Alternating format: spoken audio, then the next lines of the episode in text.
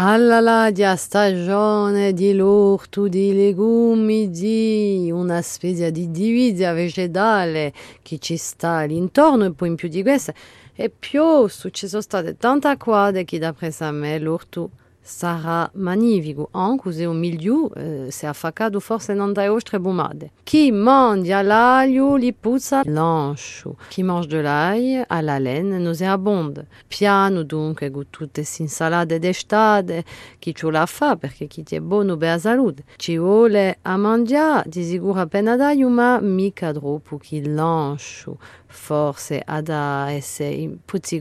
in furia.